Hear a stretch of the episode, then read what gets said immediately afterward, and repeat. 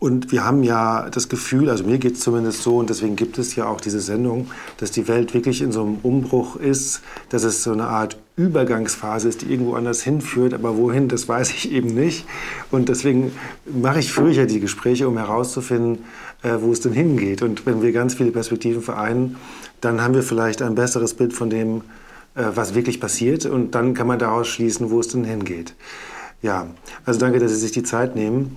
Und ähm, Sie sind Strafrichter. Was heißt das eigentlich ganz konkret im Arbeitsalltag?